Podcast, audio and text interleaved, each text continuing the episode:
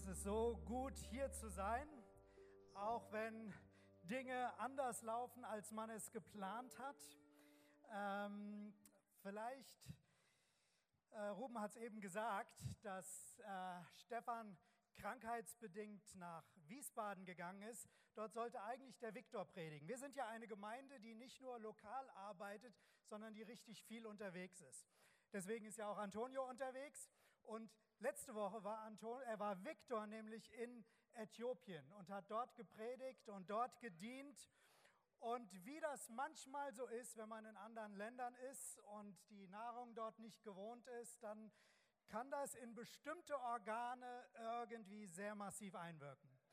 Und so ist es dem Viktor gegangen. Deswegen haben wir gesagt, Stefan, komm nach Wiesbaden und predige und wir linken live hier rüber. Das heißt, du bist als Campuspastor auch in Frankfurt da. Und genau das sollte so sein. Aber das erste Mal in der Geschichte der Move Church klappt ein Live-Link nicht. Ah, wow! Und so haben wir eben im Lobpreis besprochen, dass ich predige. Ähm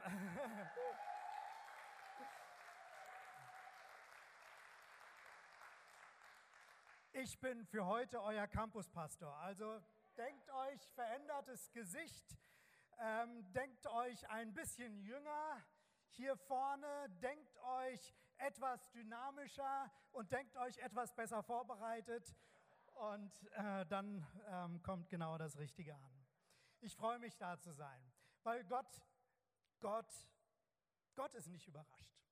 Gott hat keine Zufälle. Bei Gott gibt es keine Zufälle. Gott weiß genau, was kommt, weil er der Herr der Geschichte ist. Er ist kein bisschen überrascht, dass heute der Live-Link nicht funktioniert. Und ich glaube, dass er einen Plan damit hat. Lass mich etwas sagen. Wir sind ja als Move Church in dieser Reihe Get Ready, um uns mit dem Thema Endzeit zu beschäftigen. Wir haben vor zwei Wochen ja damit angefangen mit der Serie. Antonio hat hier bei euch den Start gemacht, JP bei uns in Wiesbaden. Warum? Weil wir merken, das ist ein Thema, das die ganze Welt beschäftigt. Du brauchst nicht nur in Kirchen hineingucken, in christliche Kreise oder auf YouTube, wo Christen alle möglichen Dinge über die Endzeitszenarien vor Augen malen und spekulieren, was ist was, wie ist das und so weiter, sondern du siehst es ja in der Welt. Die Welt beschäftigt sich mit dem Thema. Es gibt dieses Thema in so vielen Filmen, die sich damit beschäftigen, wie sieht das Ende der Zeit aus? Was kommt auf uns zu? Und das Schöne ist, dass wir jetzt schon wissen dürfen, was am Ende kommt. Weil das ist ein außerordentliches Privileg, was wir als Christen haben in der Orientierungslosigkeit unserer Zeit, dass die Bibel uns Orientierung gibt über das, was am Ende zählt. Und deswegen möchte ich heute damit einsteigen. Ich möchte ein bisschen dieses Thema Endzeit nochmal aufrollen, ein paar Fakten dazu reingeben und einen Ausblick geben, worauf wir zugehen.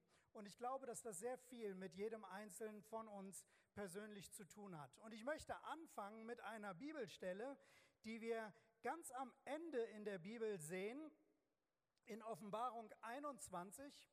Das heißt, Offenbarung ist ja das letzte Buch der Bibel, also zumindest in der Reihenfolge, am Ende da geschrieben, auch zeitlich gesehen, am Ende geschrieben, etwa 95 nach Christus, von dem Apostel Johannes, einer, der mit Jesus unterwegs war, der schon all die Dinge gehört hatte, die Jesus über das Ende der Zeit sagt und der dann verschiedene Visionen und Offenbarungen darüber hat, wo Gott ihm Dinge zeigt, was am Ende der Zeit kommt, was dort geschehen wird. Und ich möchte einspringen mit ähm, ein paar Versen aus Offenbarung 21, was also in dem vorletzten Kapitel der Bibel steht, was uns etwas Interessantes vor Augen malt. Da heißt es, und ich, das ist Johannes, ich sah einen neuen Himmel und eine neue Erde, denn der erste Himmel und die erste Erde waren vergangen und das Meer gibt es nicht mehr. Und ich, Johannes, sah die heilige Stadt, das neue Jerusalem, von Gott aus dem Himmel herabsteigen, zubereitet wie eine für ihren Mann geschmückte Braut. Und ich hörte eine laute Stimme aus dem Himmel sagen, siehe das Zelt Gottes bei den Menschen. Das heißt die Wohnung Gottes bei den Menschen. Und er, das heißt Gott, wird bei ihnen wohnen und sie werden seine Völker sein und Gott selbst wird bei ihnen sein, ihr Gott. Und dann kommt etwas. Und Gott wird abwischen alle Tränen von ihren Augen und der Tod wird nicht mehr sein, weder Leid noch Geschrei noch Schmerz wird mehr sein, denn das Erste ist vergangen. Und der auf dem Thron saß, also Gott sprach, siehe, ich mache alles neu. Und er sprach zu mir, also zu Johannes, schreibe, denn diese Worte sind wahrhaftig und gewiss. Schreibe, denn diese Worte sind wahrhaftig und gewiss. Wow, was für eine Beschreibung von dem, was auf uns zukommt. Egal wie verloren diese Welt ist, egal wie verrückt die Dinge sich entwickeln, als Christen bekommen wir von Gott selbst eine Perspektive vor Augen gemalt, die fantastisch ist. Es wird ein Tag kommen, wo es kein Leid mehr gibt, keine Schmerzen und keine Tränen. Wie gut ist das denn? Wie gut ist das für uns als Perspektive? Ich meine, jeder von uns, die wir in dieser Welt leben, wir erleben so viele Dinge, die drunter und drüber gehen. Wir erleben Leid, wir erleben Dinge, die nicht funktionieren. Gestern auf der Straße bei dem Walk for Freedom haben wir als Church auch ein Statement abgegeben gegen Ungerechtigkeit in dieser Welt. Wir wissen, diese Welt ist ungerecht, da ist so viel Böses, da ist so viel Negatives und Gott malt uns hier etwas vor Augen für uns als Christen, für die Gläubigen. Es wird einen Tag geben, wo all das Leid und all die Ungerechtigkeit zu Ende ist.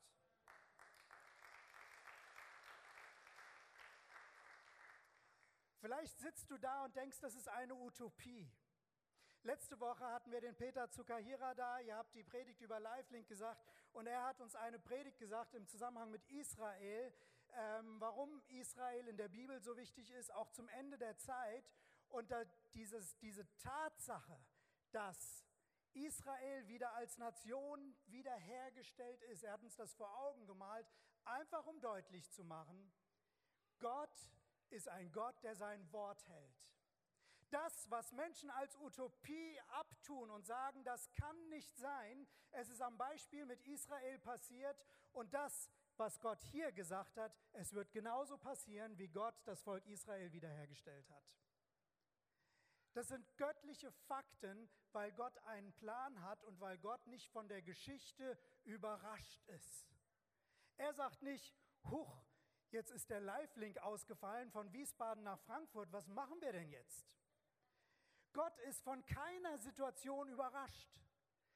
Die größte Tragödie, die uns betreffen kann, ist für Gott in einer ganz anderen Perspektive, weil Gott eine Ewigkeitsperspektive hat. Und das müssen wir verstehen.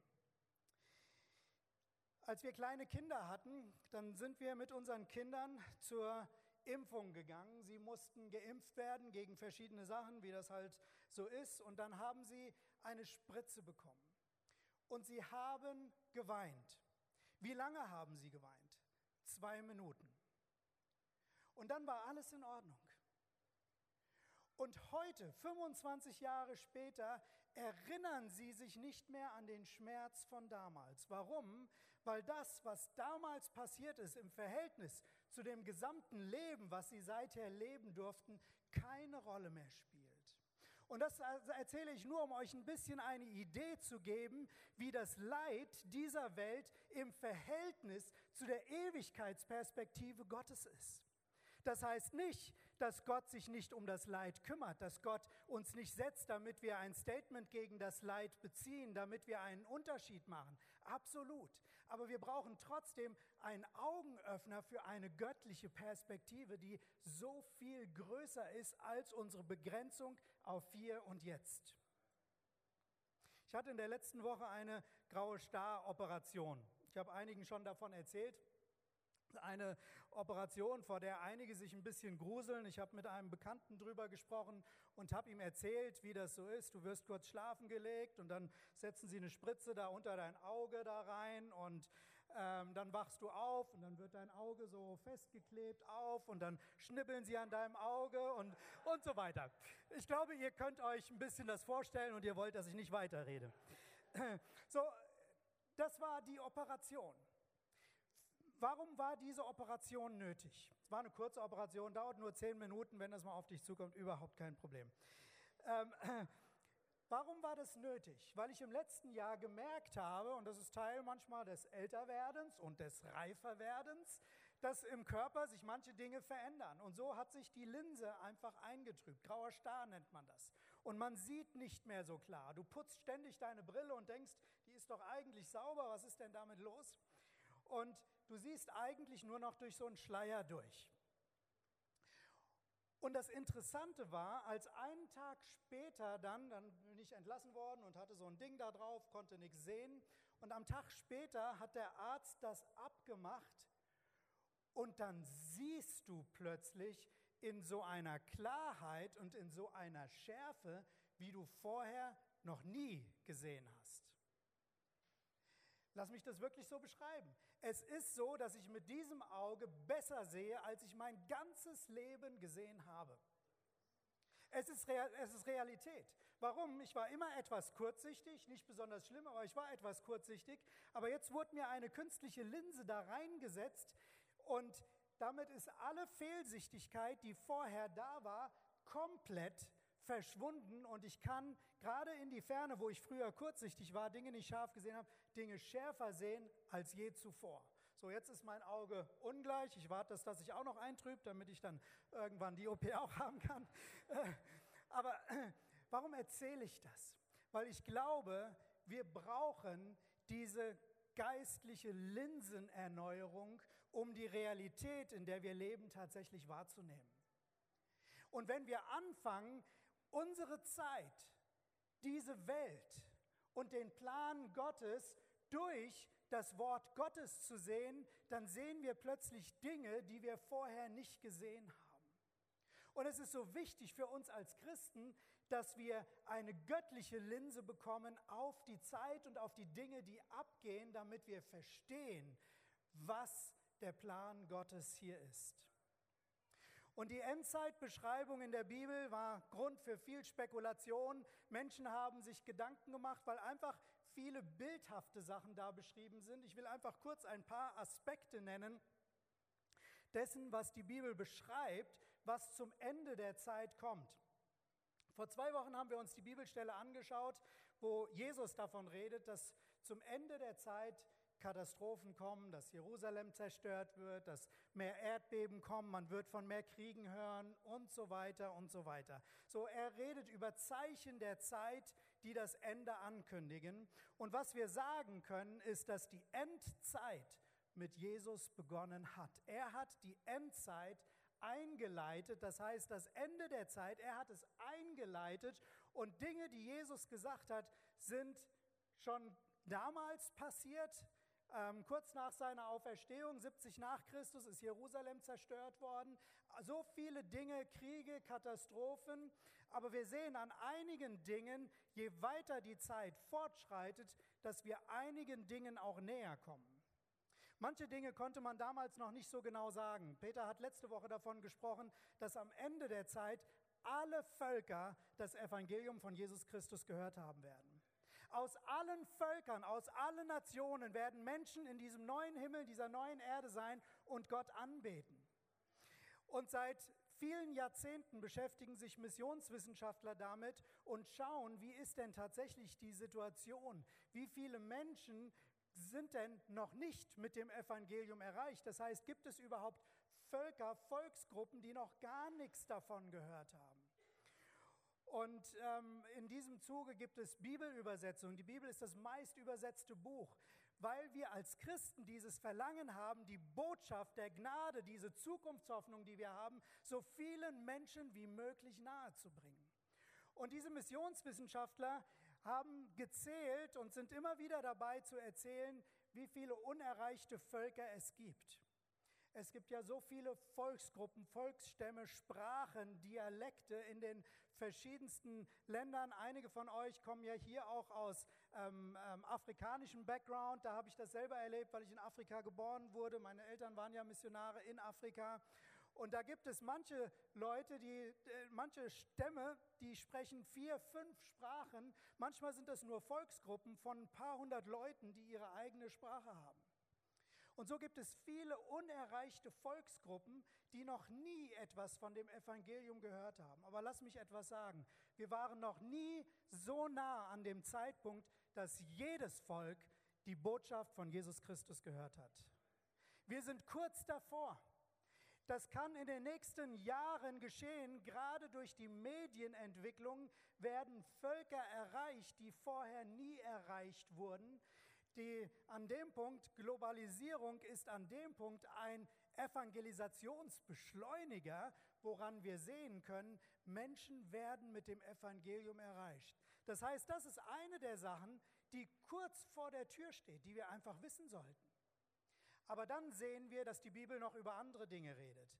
Die Bibel redet zum Beispiel über eine schwierige Zeit, nämlich die sogenannte Trübsalzeit. Das heißt, dass kurz bevor Jesus wiederkommt und seinen neuen Himmel, seine neue Erde aufrichtet, es eine Zeit gibt von starken Kämpfen, von großen Herausforderungen, weltweites Durcheinander. Wenn man in diese Welt schaut, dann weiß man manchmal nicht, hat diese Zeit schon angefangen oder nicht, oder steht es vor der Tür. Ähm, wir haben schon ein weltweites Durcheinander und Chaos an so vielen Punkten, aber es scheint so, dass zum Ende der Zeit da nochmal ein Höhepunkt sein wird.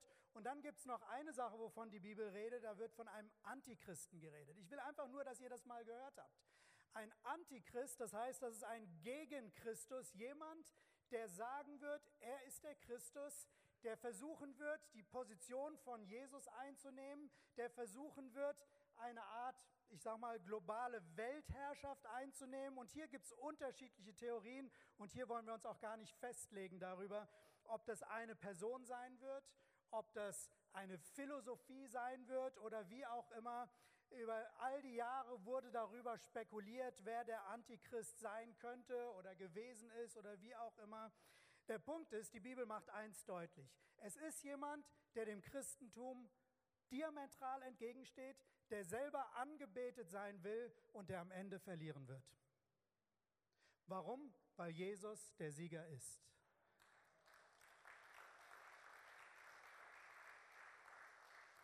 Und weil er sein Wort hält. Und weil das hier am Ende eintreffen wird.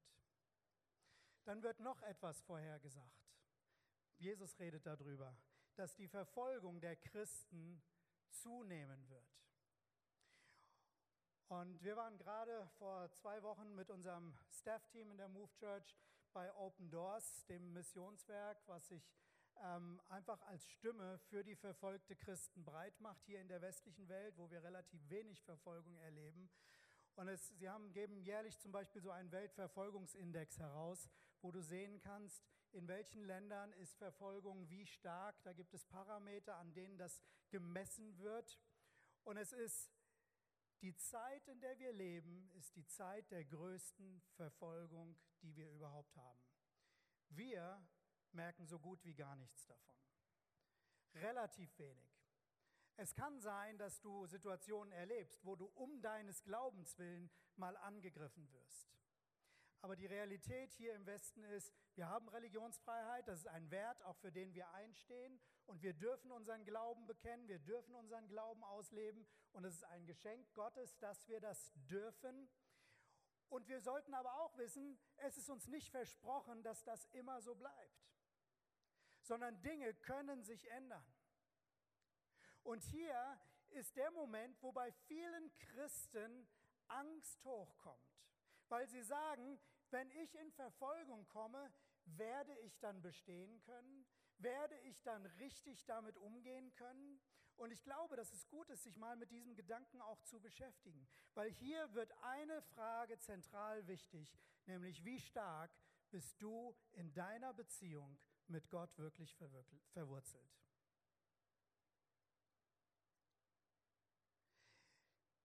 Wenn Menschen um ihres Glaubens willen kritisiert werden, verfolgt werden, dann zeigt sich, wo ihr Fundament ist. Dann zeigt sich, wo das Fundament ist. Und ich möchte das einfach heute als Frage mitgeben, dass du für dich darüber nachdenken kannst. Wie ist mein Fundament in Gott? Vielleicht bist du noch ganz am Anfang deines Weges mit Gott und das Fundament entsteht erst. Vielleicht hast du noch gar keine Beziehung mit Gott. Und du merkst aber, dass mit Gott da ist etwas dran, diese Perspektive, die Gott mir gibt, das ist tatsächlich eine Hoffnung, eine Perspektive, die möchte ich in meinem Leben haben. Und dann kannst du anfangen, deine Wurzeln in diese Beziehung hineinzuentwickeln. Und lass mich zwei Dinge sagen, die elementar wichtig sind, um unsere Wurzeln in unseren Glauben tief zu verankern. Und das eine ist deine persönliche Beziehung mit Gott. Das eine ist deine Anbetung, dein Gebet, dein Wissen, Du bist nicht alleine. Und ich möchte dir Mut machen, das in deinem Leben zu kultivieren. Momente der Begegnung. Wir haben ja unseren Encounter-Kurs als Move Church ähm, und auch von euch sind gerade einige Männer auf dem Männer-Encounter-Wochenende, was jetzt gerade läuft. Ähm, Encounter heißt Begegnung mit Gott. Und du darfst jeden Tag Momente der Begegnung mit Gott haben. Du darfst ihm begegnen. Er ist da für dich persönlich. Wenn du dein Glauben als einen Second-Hand-Glauben aufbaust, wie andere sagen, dass sie ihre Beziehung mit Gott leben, dann sind es keine tiefen Wurzeln, sondern die Wurzeln wirst du entwickeln, wenn du deine eigene Beziehung mit Gott lebst. Und diese Beziehung ist so elementar. Wisst ihr, ich bin seit dieses Jahr 30 Jahre verheiratet. Wir hatten im Sommer unseren 30-jährigen Hochzeitstag.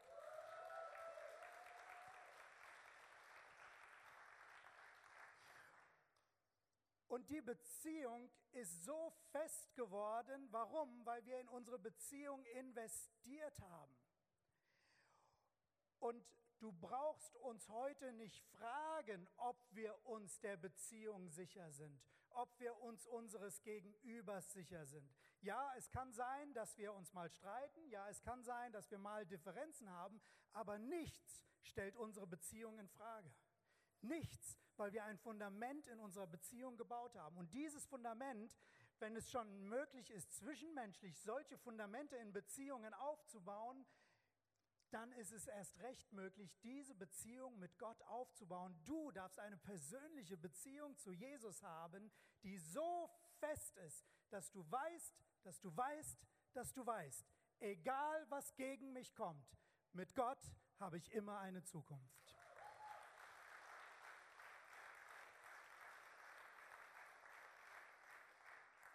Mit Gott hast du immer eine Zukunft deine Beziehung mit Gott.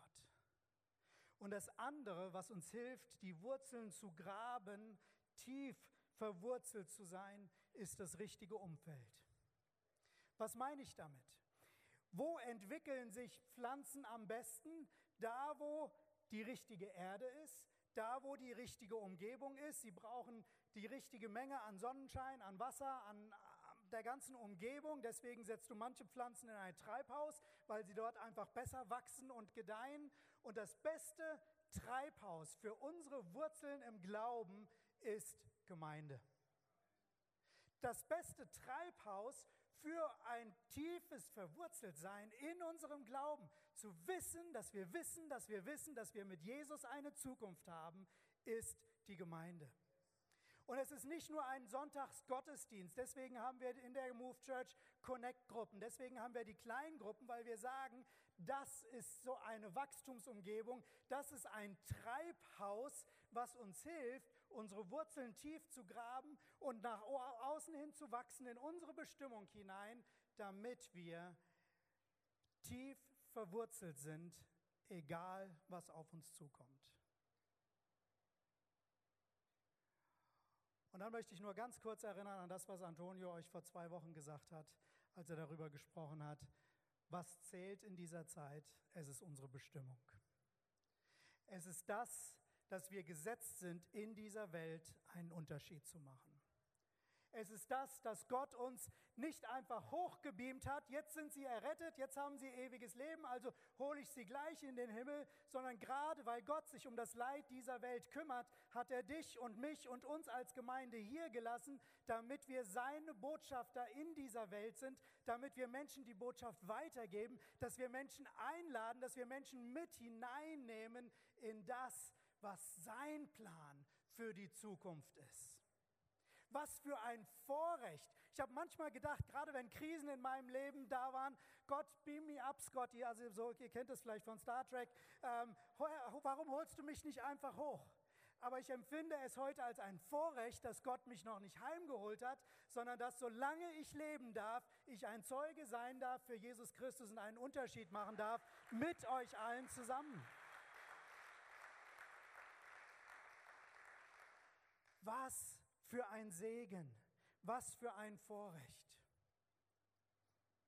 Und dann redet die Bibel von einem Ereignis, was kommt, und das nennt sich Entrückung. Ich muss das einfach mal kurz skizzieren, weil wenn wir über Endzeit reden, dann muss man solche Begriffe einfach mal äh, nennen, weil so viele haben da noch gar nie was von gehört. Was heißt Entrückung? Es gibt dieses biblische Szenario, was uns vor Augen gemalt wird, dass in einem Augenblick alle die an Jesus Christus glauben, die Jesus als ihren Herrn angenommen haben, wirklich, ich sag mal, hochgebeamt werden. Ja, Jesus entgegen und zusammen mit Jesus wieder auf diese Welt kommen, wo Jesus dann diese Welt gerecht richten wird. Es gibt viele Diskussionen darüber. Christen streiten sich darüber, ob Christen jetzt vor der Trübsal, vor dieser schwierigen Zeit entrückt werden. andere nehmen Bibelstellen, die scheinbar danach, am Ende der Zeit. Da gibt es Diskussionen hin und her. Wir wollen uns da nicht endgültig festlegen. Ich sage immer, ich will auf der sicheren Seite sein. Das heißt, ich will nicht darauf hoffen, dass ich vor einer schwierigen Zeit entrückt werde und dann komme ich aber plötzlich in die schwierige Zeit und denke so ein Mist, ich wollte doch eigentlich entrückt werden, aber jetzt bin ich noch hier. Also ich will lieber gewappnet sein und deswegen rede ich darüber, dass unsere Wurzeln fest sein müssen, weil dann sind wir gewappnet, egal was kommt. Und wir brauchen uns nicht in Theorien darüber zu verlieren, ob vor oder nach der Trübsal oder mittendrin oder keine Ahnung. All das ist uns vorhergesagt, um uns eins deutlich zu machen. Jesus, Gott der Vater und Gott der Heilige Geist, sie stehen am Anfang der Geschichte und sie stehen am Ende der Geschichte. Und wir sind auf dem Weg, und erleben zusammen mit Gott großartige Dinge, wo wir einen Unterschied in dieser Welt machen dürfen. Und ja, es ist manchmal ein Kampf, es ist manchmal eine harte Auseinandersetzung, aber alles dient dem Ziel, nämlich das wiederherzustellen, was ich vorhin vorgelesen habe. Einen neuen Himmel, eine neue Erde, wo Gott sagt, siehe, ich mache alles neu. Es wird kein Leid mehr geben, es wird keine Schmerzen mehr geben, es wird keine Tränen mehr geben. Und manchmal stellen Menschen die Frage, warum ist Gott manchmal in der Bibel so hart und so krass? Warum ist dieser Kontrast zwischen Jesus und dem Antichristen da? Warum ist dieser Kampf so stark? Warum sehen wir im Alten Testament, dass Gott so massiv vorgeht gegen das Sündhafte, gegen das, was nicht in Verbindung ist mit ihm? Es gab vor kurzem ein Ereignis, was mir das sehr, sehr deutlich gemacht hat. Wir sind vier Brüder. Einer meiner Brüder, der Christoph, hatte eine Darmspiegelung und dann wurde ein kleine, kleines, wie nennt sich das, irgend so ein Ding da, ähm, rausgeholt und man hat festgestellt, dass das Krebs ist. Krebs ganz am Anfang. Und dann war die Frage, wie geht man damit um? Und dann war, haben die Ärzte ihn gerufen und haben Folgendes zu ihm gesagt. Wir müssen Ihnen einen ganzen Teil vom Dickdarm rausnehmen Und wenn wir das tun, dann werden sie als geheilt entlassen. Und dann stellt man sich die Frage, warum ist es so, dass dieses kleine Ding, was kaum sichtbar war, aber was eine Krebsentartung war, warum muss ein, ein ganzes Stück vom Darm entfernt werden, nur wegen diesem kleinen bisschen bösem Krebs? Und die Erklärung liegt in dem Wesen des Krebses. Lass mich sagen, in dem Wesen des Bösen. Es breitet sich aus. Du weißt nicht, wo es seine Fangarme schon hin ausgestreckt hat. Du weißt nicht, was es in Anführungszeichen infiziert hat. Und nur eine Radikalkur gegen den Krebs, was bedeutet, dass auch gesundes Gewebe drumherum mit entfernt würde, stellt sicher, dass er danach als geheilt gilt. Und so haben sie ihn operiert, sie haben einen Teil vom Darm entfernt, es ist alles gut gegangen ähm, und er kann damit super weiterhin leben. Aber für mich war das ein Bild dessen, wie Gott mit dem Leid und dem, dem, was das Böse und das Leid und die Krankheit in dieser Welt verursacht, umgehen muss. Weil würde er sagen, das ist ja nur so klein, nur so winzig, das kann ich zulassen, was würde dann passieren? Es würde nie diesen Himmelreich, dieses neuen Himmel und neue Erde geben, weil das Böse immer wieder, immer wieder sich ausbreiten würde. Immer wieder Leid und Zerstörung, Zerstörung in Beziehungen, Krankheit und Katastrophen und all das hineinbringen würde. Und wir haben einen Gott, der gesagt hat, ich werde das Böse nicht tolerieren. Ich baue mein Reich als ein Reich, wo es eine Linie gibt zum Ende der Zeit, wenn Jesus wiederkommt, wo das Reich in Kraft, in Herrlichkeit, in Heiligkeit, in Heilung vollkommen neu, ohne Krankheit, ohne Schmerz, ohne Leid, ohne Tränen, ohne all die Zerstörung, ohne das Böse wiederhergestellt wird. Das ist unser Gott.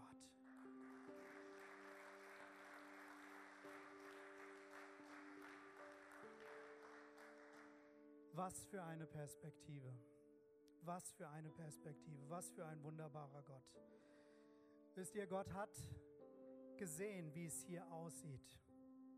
Und Jesus hat nicht gesagt, ach, lass die Menschen doch sich selbst, überlass sie sich selbst, sondern du warst ihm so wichtig, dass er gesagt hat, ich komme und ich bezahle den Preis.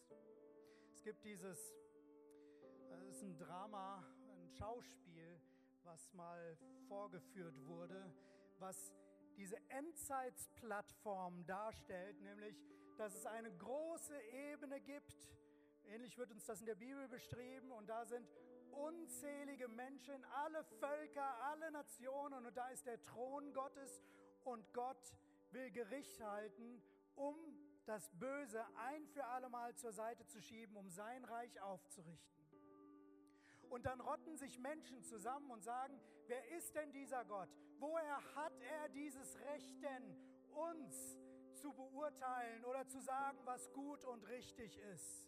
Er muss selber erstmal als Mensch leben. Und diese verschiedenen Gruppierungen als, als Redelsführer tun sich zusammen und sagen, bevor du uns beurteilst, musst du dich einem menschlichen Urteil stellen. Und da kommen zusammen, da ist ein Behinderter, der durch Medikamentenmissbrauch behindert ist, da ist ein, ein, ein Schwarzer, der ähm, in der Apartheid stranguliert worden ist, also ungerecht umgebracht worden ist und verschiedenste Leute, die so ungerecht behandelt worden sind und sie überlegen sich diesen Urteilsspruch über Gott. Und dann stehen sie auf und sagen, Gott, bevor du uns urteilst, sagen wir, dass du Folgendes durchleben musst. Du sollst als uneheliches Kind geboren werden. Du sollst als Kind schon auf der Flucht sein und erleben, was es bedeutet, ein Flüchtlingskind zu sein. Du sollst erleben, was es bedeutet, heimatlos zu sein. Du sollst erleben, was es bedeutet, von der Hand in den Mund zu leben. Du sollst erleben, was es bedeutet, von deinen engsten Freunden verraten zu werden. Und du sollst erleben, was es bedeutet, gegen alle Wahrheit ungerecht zu Tode verurteilt zu werden, verspottet zu werden, gefoltert zu werden und diesen ungerechten Tod zu sterben. Und sie verurteilen oder sie sprechen diesen Urteilsspruch und als sie das gesagt haben, wird plötzlich alles still. Weil alle erkennen, dass er es schon getan hat. Dass wir Menschen ihm so wichtig gewesen sind, dass Jesus Christus auf die Welt gekommen ist, als uneheliches Kind geboren wurde, das Schicksal eines Flüchtlingskindes erlebt hat, verspottet wurde, verraten wurde von den engsten Freunden, gefoltert wurde, ungerecht verurteilt und ungerecht zu Tode gebracht. Und warum all das? Damit dein und mein Versagen und das Böse, was in uns irgendwo drin ist, was uns abhalten würde von dieser ewigen, herrlichen Zukunft mit Gott, damit das mit Jesus am Kreuz landet und wir davon frei sein dürfen und wir diese Zukunftshoffnung haben dürfen, von der Johannes hier in der Offenbarung redet. Er hat es getan. Und als Jesus dort am Kreuz hing und seinen letzten Atemzug tat, sagte er, es ist vollbracht. Es ist vollbracht. Der Weg für dich in diese Zukunft ist frei. Und du darfst dir deines Weges und deiner Zukunft mit Gott sicher sein.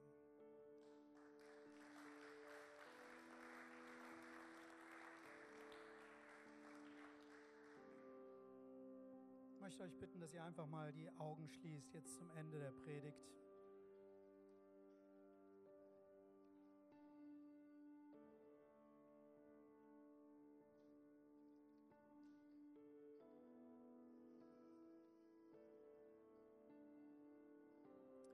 Und ich möchte einfach eine Frage stellen. Wenn du heute hier bist und du sagst, ich habe noch keine Beziehung zu Gott, ich kenne diesen lebendigen Gott noch gar nicht oder noch gar nicht gut, ich habe davon gehört, aber ich habe diese Beziehung zu ihm noch nicht wirklich, dann ist heute ein Tag, eine Gelegenheit für dich wo du sagen kannst, ja, heute schlage ich ein in die ausgestreckte Hand Gottes. Heute möchte ich diese Beziehung mit Gott starten. Wie geschieht das?